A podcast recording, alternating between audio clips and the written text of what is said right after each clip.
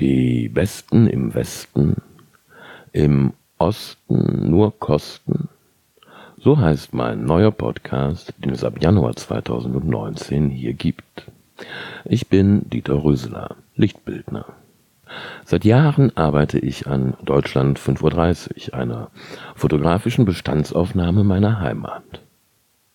Im 30. Jahr des Mauerfalls nun beleuchte ich gemeinsam mit Persönlichkeiten aus Politik, Kultur, Sport, Wissenschaft und Wirtschaft die Titelfrage.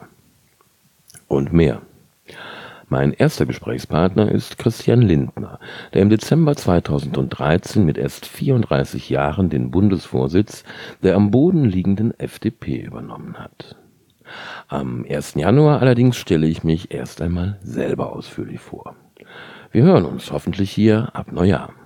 Ihr könnt den Podcast jetzt schon abonnieren auf iTunes, Spotify oder auf meiner Homepage. Dann wird euch die neue Folge angezeigt, sobald sie zur Verfügung steht.